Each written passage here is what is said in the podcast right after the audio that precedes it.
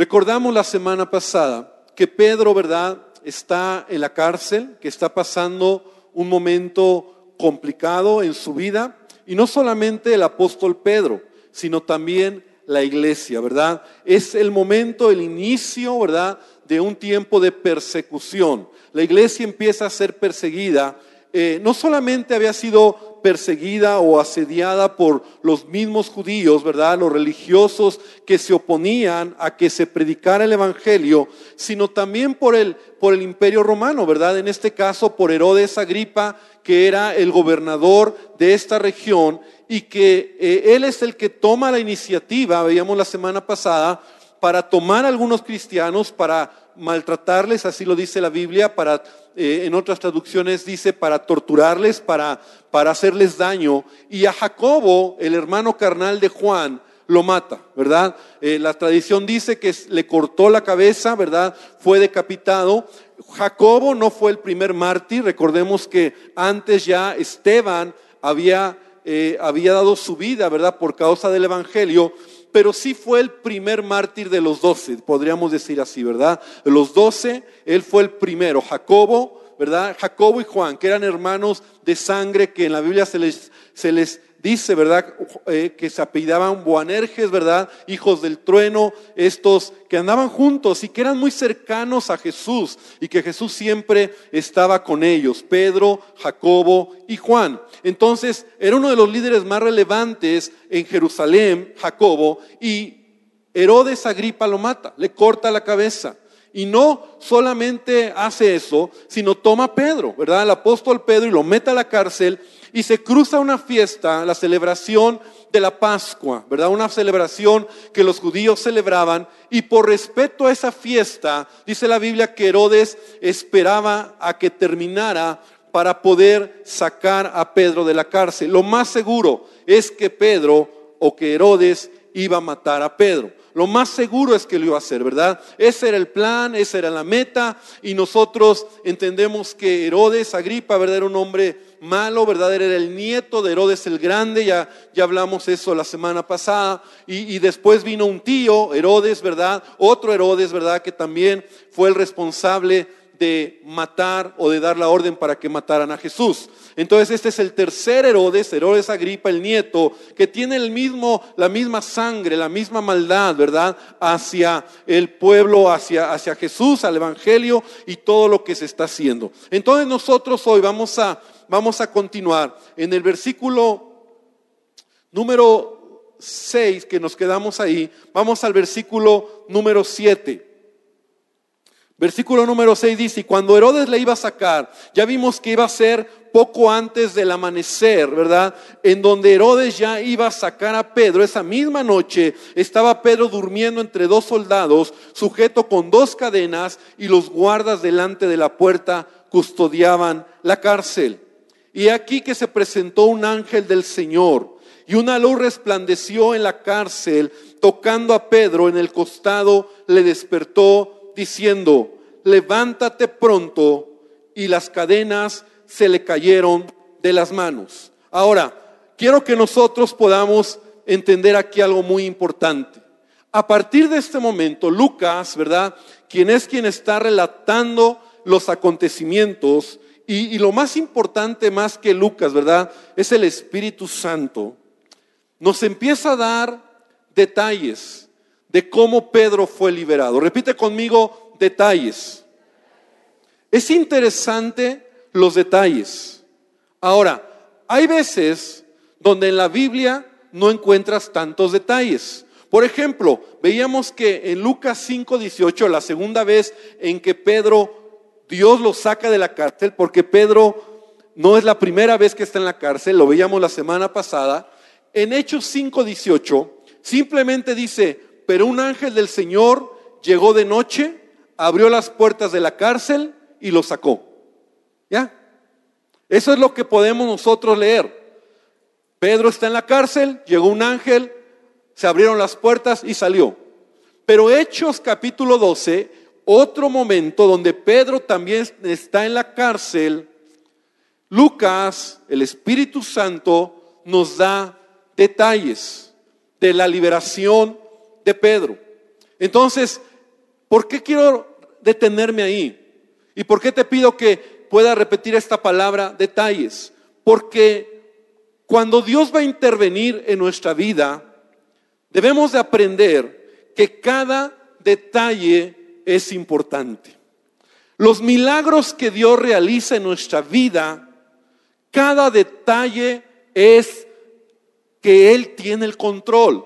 A veces nosotros, yo no sé si tú lo has vivido, ¿verdad? Cuando tú ves la mano de Dios en algo, resulta que tenías, dices que de casualidad, tenías cinco pesos en la bolsa. No, cada detalle para Dios, ¿verdad? Y Dios permite para que su gloria se manifieste. Es decir, esa persona que estaba ahí, no es coincidencia, ese lugar en donde estabas, por donde caminaste, cada detalle, los milagros de Dios, ¿verdad? Se hacen más gloriosos cuando tú aprendes a ver los detalles en el proceso. Cuando esos detalles de verdad te das cuenta que no es casualidad que alguien caminó por ahí, que alguien cruzó por ahí, que esa persona te llamó por teléfono, que no te subiste al camión, detalles que a lo mejor nosotros los pasamos por alto. Y los detalles son importantes para poder entender y para poder glorificar el nombre de nuestro Dios. De tal manera que lo que Lucas nos va a dar son detalles detalles de este milagro glorioso, detalles que son relevantes y que sirven para que tú y yo podamos aprender varias cosas. Y eso es lo que tenemos que ver. No es solamente como que, como en Hechos 5, ¿verdad? Porque a veces va a ser así también. Un milagro sucede y solamente ves la gloria de Dios. Pero yo muchas veces puedo pensar en mi propia vida y en milagros que Dios ha hecho. Y a mí me gusta observar los detalles. Y a veces la gente me platica milagros y me dice, pero pastor, es que fue algo de Dios. Sentí moverme a la derecha, caminé a la izquierda. Fueron detalles, son cosas que Dios utiliza. Porque sabes que vemos a un Pedro que está dormido en la cárcel, un Pedro que está eh, esperando tal vez el, el día que va a morir, ¿verdad? He confiado en el Señor, pero hay detalles que suceden. Lo primero que quiero que veamos, ¿verdad? Es que se apareció un ángel del Señor. Un ángel del Señor para llevar a cabo la encomienda de parte de Dios. Dice la palabra que cuando este ángel se aparece, ¿verdad? O llega, se presenta en la cárcel, una luz resplandeció porque estaba oscuro. Era, tal vez era, era noche, madrugada, al amanecer, ¿verdad? Una luz resplandeció y ni aún así Pedro se despertó, ¿verdad? Pedro estaba tan dormido que eso no lo despertó. O sea, de verdad Pedro dormía y tenía el sueño pesado. Porque solamente, porque la Biblia dice que incluso el ángel, ¿verdad? Lo tocó en el costado. Vamos a ver más adelante eso. Pero lo primero que quiero mencionar es que la palabra ángel es mensajero. La Biblia dice en el libro de Hebreos, capítulo 1, versículo 14, el apóstol que escribe esta carta nos dice, ¿no son todos espíritus ministradores, hablando de los ángeles, enviados para servicio a favor de los que serán herederos de la salvación? Y en otra versión, quiero leerte en la versión Dios habla hoy, un poquito más clara, dice, porque todos los ángeles son espíritus al servicio de Dios, enviados en ayuda de quienes han de recibir en herencia la salvación. Y lo primero que quiero decir en este punto es que los ángeles existen, son reales, y Dios los usa muchas veces para ayudarnos, para protegernos o incluso intervienen de manera extraordinaria en algún momento. Es una realidad. El libro de los hechos, tú puedes leer el, la manifestación o la intervención de los ángeles, ¿verdad? Como algo parte, ¿verdad? de lo, de lo que Dios hacía y de la manera en que Dios se movía en medio de la iglesia. Y hoy en día también nosotros debemos de saber que los ángeles, ¿verdad? Son seres espirituales, pero que muchas veces están al servicio de Dios. Y ese es el punto que quiero resaltar, ¿verdad? Ellos están al servicio de Dios y Dios en su soberanía permite que haya momentos donde ellos nos ayuden, nos cuiden e intervengan en nuestra vida. Amén.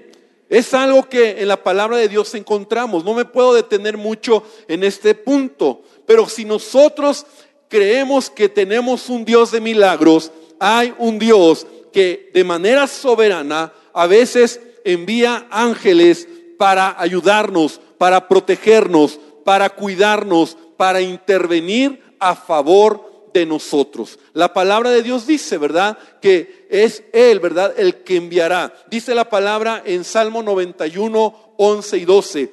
Pues a sus ángeles mandará acerca de ti que te guarden en todos tus caminos y en las manos te llevarán. Entonces, es una realidad, iglesia. Es una realidad, hermano. Tú tienes que entender que es parte de lo que Dios hace, pero quiero decir algo muy claro. En ningún lugar en la Biblia encontramos respaldo para que nosotros invoquemos, llamemos u ordenemos a los ángeles. En ningún lugar en la Biblia aparece un, un pasaje o un lugar donde los mismos apóstoles, ¿verdad? O la iglesia invocar a los ángeles. Dice la palabra, y lo leíamos, ¿verdad? Los ángeles son espíritus al servicio de quién? De Dios. Y es Dios quien los envía para que puedan bendecir, ayudar a quienes han de recibir como dice Hebreos, a los herederos de la salvación, que somos tú y yo. Entonces nosotros no debemos de invocar, y lo digo porque a veces han salido esas ideas, ¿verdad?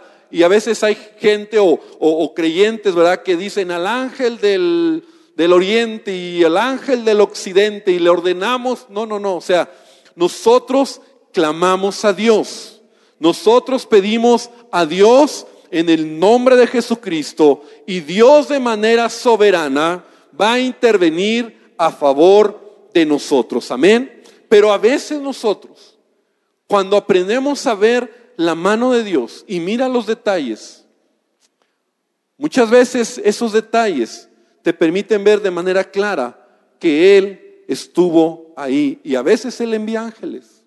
A veces tú no lo sabes, no te vas a dar cuenta. No lo vas a ver como en el caso de Pedro, ¿verdad? Que él al final entendió y dijo, ahora entiendo que Dios envió a su ángel para librarme de la mano de Herodes y de los judíos. Pero aunque a veces no lo veas, aunque a veces no lo notes, a veces hay intervención de ángeles en tu vida. Dios interviene y Dios manda ángeles para que tu pie no tropiece en piedra, porque Él te va a guardar. Entonces vemos que Pedro está dormido y está tan dormido que el ángel tiene que tocar el costado de Pedro. Mira, esta palabra, ¿verdad? Cuando dice que, que tocó, en la, versión 60 dice tocando a Pedro, pero la, la palabra original da más bien la idea de que tocó con fuerza a Pedro. O sea, piensa por un momento, ¿conoces a alguien que duerme así, que casi se muere cuando se duerme? Y que para despertarlo no basta que le digas, despiértate. ¿No? Amor, despiértate. Oye, no, no, no. A veces tienes que ir y decirle, despiértate. Y dice, ¿qué pasó, no? Así estaba Pedro. Ese era el nivel, y es importante esto, ¿verdad? Ese era el nivel del sueño de Pedro. Estaba totalmente dormido. No vio el resplandor. Entonces, la semana pasada Decíamos que Pedro estaba dormido porque estaba confiado en Dios. Porque él, pues decía, Señor, en tus manos está mi vida. Ahora, esto que yo dije la semana pasada, y estás de acuerdo conmigo, pues es una suposición. No conocemos el corazón de Pedro. La Biblia no nos dice nada de lo que Pedro sentía en ese momento. Pero yo quiero pensar que Pedro estaba confiando en Dios. Pero también podemos nosotros mirar otro aspecto en esta historia. Y el otro aspecto es que a lo mejor Pedro estaba triste, desanimado. A lo mejor él estaba contando las horas para morir. Es decir, él ya no esperaba otra cosa que Herodes lo matara. Y te lo digo por qué, porque en la Biblia a veces vemos que incluso Pedro mismo se sorprende del milagro. Pedro mismo al final dice, oh, ahora entiendo. De hecho, cuando va caminando detrás del ángel, todavía creía que veía, dice que, visión, que una visión era. O sea, Pedro no estaba esperanzado o, no, te, no anticipaba, ¿verdad? Algo de parte de Dios. A lo mejor él dentro de sí dijo, pues ya, hasta aquí llegué, ¿no? Voy a morir por el Señor, ya murió mi amigo Jacobo, a lo mejor a mí me toca. A lo mejor él estaba confundido, a lo mejor él estaba deprimido, a lo mejor él estaba triste, ¿verdad? Y, sabes qué, ¿por qué lo quiero considerar también este aspecto de Pedro? Porque Pedro, igual que tú y yo, era un, un ser humano. ¿Y cuántas veces en la vida cuando las cosas no nos resultan bien, nos desanimamos. Qué padre cuando todo va viento en popa. Qué padre cuando estás viendo la gloria de Dios en tu vida. Los milagros, crecimiento, te estás extendiendo. Dios te da gracia. Qué padre cuando te están promoviendo, cuando vas obteniendo oportunidades. Qué padre cuando todo está suave. Pero ¿qué pasa cuando las cosas no van o no son como esperas. De un día para otro, como le pasó a Pedro y a la iglesia. De un día para otro, Pedro está a punto de morir. Y entonces tal vez Pedro decía, pues ya no queda más. Y a veces nosotros, y a lo mejor yo estoy hablando esta mañana a alguien que se encuentra en esa situación, cuando los problemas vienen, cuando a veces algo está pasando en tu vida, porque hablaba la semana pasada del propósito de Dios en tu vida, y el propósito de Dios es que Él quiere cumplir lo que se ha propuesto para tu vida. Pero a veces pasas tiempos de desierto, o a veces pasas tiempos donde pierdes cosas, alguna enfermedad, algún momento difícil donde estás como en una cárcel, como Pedro. Te encuentras no en una cárcel literal, pero no tienes ganas de seguir adelante. Es que, pastor, si usted supiera que ya lo intenté y no resulta, es que las noticias que tengo son negativas. Es que no hay esperanza. Así estaba Pedro. Porque aunque encontramos nosotros que la iglesia estaba haciendo oración por Pedro, Pedro era el que estaba, o sea, él era el protagonista, me explico. Es como a veces cuando alguien llega y me pide oración, y de verdad muchas veces yo oro por la gente y le pido a Dios, pero a veces yo digo, wow, que Dios, tú eres el que estás en ese problema. O sea, yo trato de entenderte, yo trato de, llorar contigo o de orar por ti o de, o de, ¿qué te digo? Pero tú eres el que estás en ese momento en el problema. Tú eres el que lo estás viviendo. Tú eres el que lo estás sufriendo. Entonces Pedro era el protagonista de, de, la historia, ¿verdad? Es el que le iban a dar cuello, ¿verdad?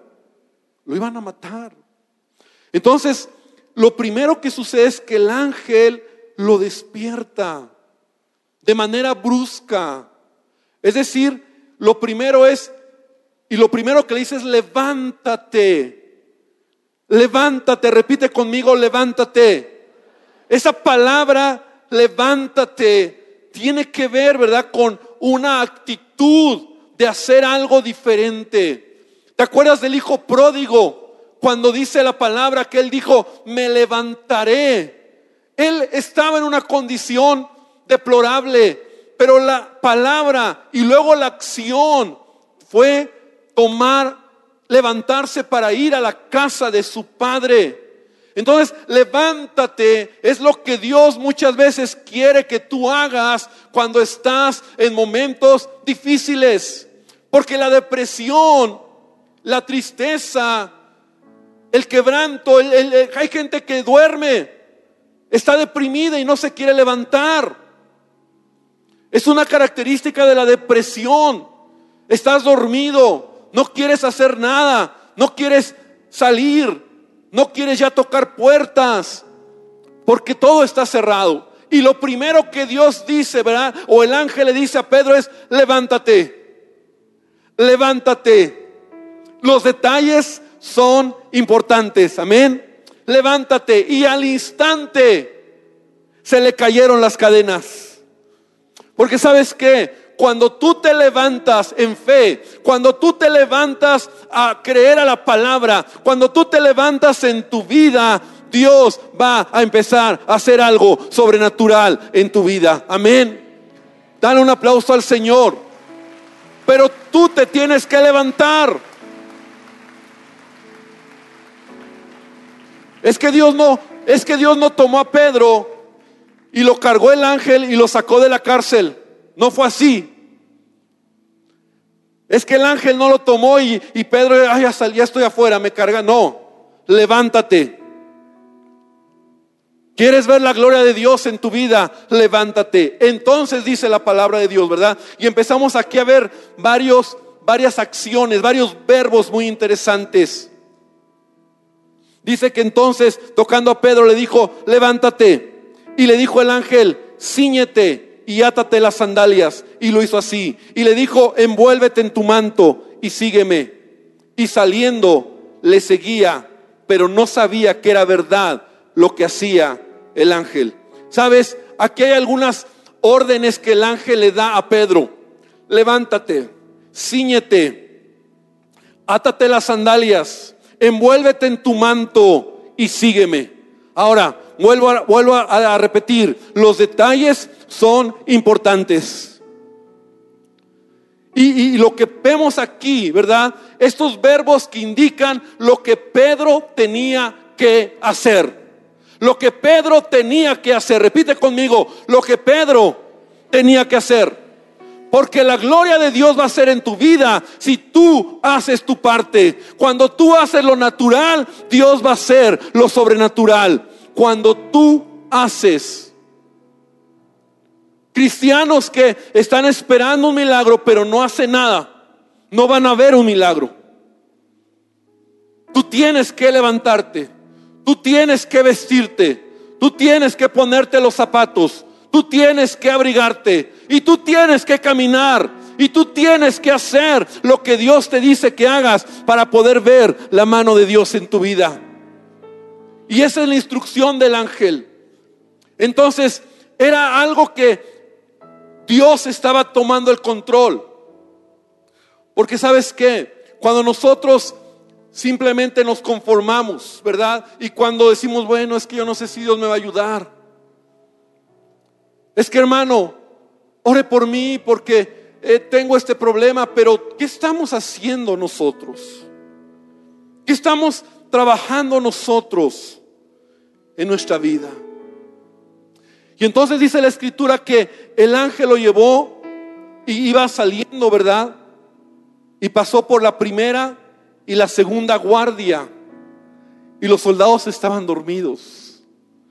Y yo me imagino la escena y yo imagino a Pedro asustado. Y si se despiertan, pero cuando llegaron a la, puerta o, o casi a la puerta de hierro, repite conmigo puerta de hierro, los detalles son importantes. No era una puerta de madera, no era una puerta que se podía abrir fácil. Era una puerta de hierro. ¿Y sabes qué? Dice la palabra de Dios que cuando llegaron a esa puerta de hierro, la puerta se abrió por sí misma. ¿Te imaginas eso? Pedro estaba mirando todo esto. Ahora la Biblia dice, y quiero que recuerdes esta escritura, iglesia. Apocalipsis 3:7 dice, esto dice el santo, el verdadero, el que tiene la llave de David, el que abre y ninguno cierra, y cierra y ninguno abre. Porque cuando Dios te abre puertas, nadie las puede cerrar. Nadie, nadie hermano. Cuando Dios abre puertas, por muy difíciles, por muy complicado, Dios tiene el control. Puertas de hierro. Y va caminando Pedro, me imagino, ¿verdad? Y está la puerta de hierro, ¿verdad? Y de repente como cuando tú entras a, un centro comercial y las puertas se abren, ¿no? ¿Verdad? Fue el inventor de, este, de este método, ¿verdad? Las puertas se abrieron. Pásale. Y Pedro está sorprendido. Y todo esto, hermano, sucedió, ¿verdad? Por la mano de Dios, sin armas, sin peleas, sin influencias, ¿verdad? Solamente con el poder de Dios. Y la Biblia dice, ¿verdad? No es con ejército ni con fuerza, sino con mi espíritu, ha dicho Jehová de los ejércitos. Él es quien está con nosotros. Pero cuando nosotros entramos, ¿verdad? En momentos de, de angustia, lo que tenemos que hacer es levantarnos. Es creer que el milagro viene y Dios va a hacer algo. Porque la oración tiene poder. Y yo te decía la semana pasada, si nosotros dedicáramos el tiempo de orar, ¿verdad? El tiempo de buscarle a Él en medio de nuestros problemas, las cosas serían diferentes. Porque sabes, todo esto que vemos fue una respuesta a la oración de la iglesia. Ahora, vamos a avanzar. Porque cuando Pedro sale, dice que entonces en el versículo número 11, hasta ese momento Pedro entendió que el Señor había enviado a su ángel y dijo, ahora entiendo que el Señor ha enviado su ángel, me ha librado de la mano de Herodes y de todo el pueblo de los judíos. Y habiendo considerado esto, a veces los milagros en nuestra vida suceden.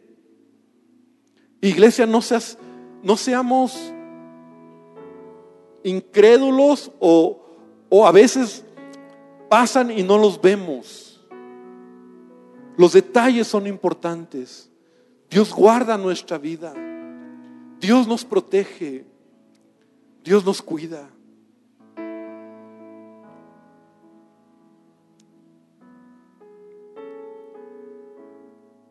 Hace años, y te lo quiero platicar, te lo quiero compartir, y, ya, ya pasó el tiempo, pero creo que es algo que te puede bendecir. Hace años yo estaba buscando a Dios, orando. Era un momento muy especial en su presencia. Y de repente el Señor habló a mi corazón y me empezó a recordar momentos cuando yo era joven, donde yo había pasado situaciones difíciles y, no me había pasado nada. Por ejemplo, empecé a recordar cuando yo iba en, bachillerato, en bachilleres, hubo un momento donde en una ocasión unos porros llegaron a la escuela, yo iba caminando en la banqueta con tres amigos y de repente venían unos porros de frente hacia nosotros a, a entrar a la escuela. Pero yo recuerdo que esos porros eran muchos jóvenes que venían de frente con nosotros y yo traía tres amigos y estos porros empezaron a golpear a mis amigos. Y a mí no me hicieron nada. O sea, yo me acuerdo que me asusté y yo no supe qué hacer y cuando yo volteé, mis amigos ya estaban, eh, los estaban golpeando. De hecho, uno esa noche no apareció, ¿verdad? No llegó a casa y apareció al día siguiente en un hospital, todo muy lastimado, muy herido, ¿verdad? Pero yo me acuerdo que yo pasé y yo, yo me asusté demasiado, pero finalmente pasé por ahí. Y, íbamos hacia el camión, me acuerdo que era la ruta así en ese tiempo, y, íbamos hacia la, parada, y cuando pasé de, ese, de, ese, de esa bruma de, de, porros golpeando a estudiantes, ¿verdad? A mí no me pasó nada. Entonces yo llegué a casa muy asustado y, bueno, pues eh, yo dije, Señor, tú me guardaste. Pero en esa ocasión que yo estaba orando, pasaron muchos años después, yo estaba orando y estaba en la presencia de Dios. Y Dios me permitió ver algo. Y Dios me dijo, mira, yo quiero que entiendas algo. Yo siempre te he guardado. Sabes, yo en mi vida nunca me he peleado. Nunca. Nunca nadie me ha causado bronca. Y he tenido momentos en situaciones donde he visto de manera como este milagro la mano de Dios. Y en ese momento Dios me mostró y fue como una revelación, como una visión donde Dios me dijo, yo todas esas veces te he cuidado y te he guardado. Y hay alguien, hay ángeles que yo he mandado para que te protejan. ¿Y sabes qué fue lo más impresionante? Y es mi experiencia lo que te platico. Que en esa visión yo pude ver un ángel que estaba al lado de mí. Impresionante. Una cosa que yo mismo me espanté. Y él me dijo, yo envío mis ángeles para guardarte. No tengas temor, porque yo siempre voy a estar contigo, como lo estuve, aun cuando tú nunca supiste. Porque eso, como este ejemplo que te doy, mis ángeles te estaban protegiendo. Y sabes, hermano, nosotros podemos entender que a veces las cosas que nos pasan en la vida es mera coincidencia. Pero yo te voy a decir algo, Dios cuida de tu vida. Y el propósito que Él tiene para ti, Él lo va a cumplir.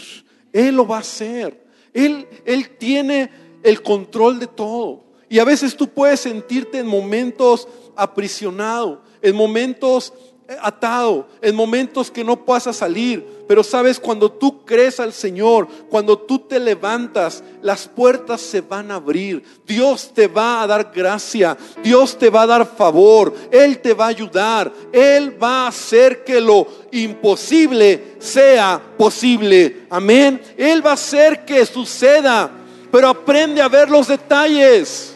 Aprende a observar los detalles en tu vida. No son coincidencias. No es coincidencia que estaban ahí las sandalias de Pedro, la ropa de Pedro. Los detalles son importantes. Y sabes qué? Es interesante que cuando llega a la casa de María, ¿verdad? Cuando él considera yo casa de María, la madre de Juan Marcos, encontró, ¿verdad? Esta puerta que estaba cerrada. Todas las puertas se abrieron, pero la puerta de la casa de María estaba cerrada. Y dice que la gente, ¿verdad? Rode, esta chica, cuando oyó que era Pedro, ahora piensa esta escena, los están persiguiendo. Ellos están orando en una casa, están escondidos, es más de medianoche. Y entonces Pedro llega y tal vez toca la puerta y dicen, si abrimos, tal vez sean los soldados. Entonces Pedro empieza a gritar y dice, ábrame, soy Pedro.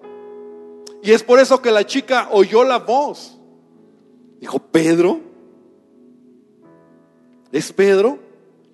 Dice que entonces, versículo 13, cuando llamó a la puerta, ¿verdad? Salió a escuchar una muchacha llamada Rode, la cual reconoció la voz de Pedro y no, y de gusto, de gozo, no abrió la puerta sino que corrió adentro y dio la nueva de que Pedro estaba a la puerta. Y la gente, la iglesia, ¿verdad? Le dicen, no, no, no es Pedro, es su ángel. Ellos decían, esta palabra su ángel también se traduce, ¿verdad? Como es, es su espíritu. O sea, él ya lo mataron tal vez, simplemente no es Pedro. Y quiero terminar con esto, iglesia. Porque yo decía, ¿cómo esta situación? La iglesia está orando por él sin cesar, pero vemos un grupo de hermanos incrédulos al milagro. Y en ese momento vino la palabra. Fue un grupo. Porque la iglesia no era solamente la casa donde estaban en casa de Juan Marcos, de María.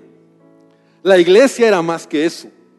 La iglesia era todos los cristianos que tal vez estaban en otros lugares, en otras casas, orando por Pedro. O no solamente era ahí.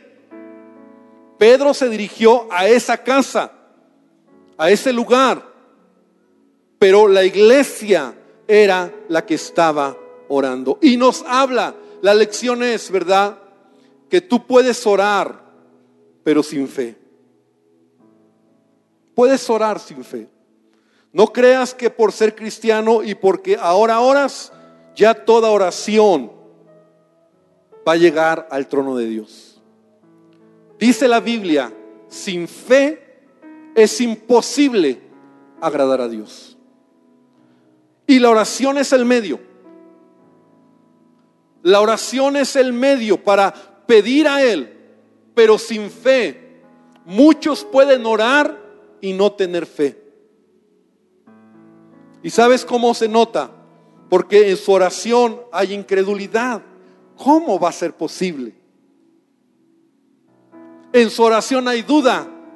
En su oración hay, es que, Señor, te pido que nos des este lugar, pero no tenemos el suficiente dinero. Y muchos dirán, bueno, pastor, pues sí, pero hay duda. Y yo la puedo tener también.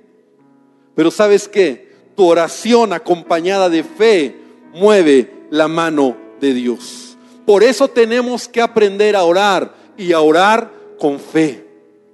A orar creyendo. ¿Y sabes por qué Dios se movió? Por la fe de su iglesia, por la fe tal vez de miles o de cientos que estaban orando y no representan, o la casa de, de María no representa el 100% de la iglesia, porque el detalle me dice que la iglesia, todos los hermanos hacían oración por Pedro. Quiero invitarte a que cierres tus ojos. Vamos a orar esta mañana. Y vamos a pedirle al Señor hoy que realmente Él nos levante. Y si tú estás pasando por una situación difícil, o si tú estás pasando por algún momento complicado, o a lo mejor tú sabes que necesitas un milagro de parte de Dios, un milagro que Dios traiga a tu vida, a tu familia, a tu casa, yo quiero invitarte a que hoy te pongas de pie. Yo quiero invitarte a que hoy podamos terminar orando al Señor.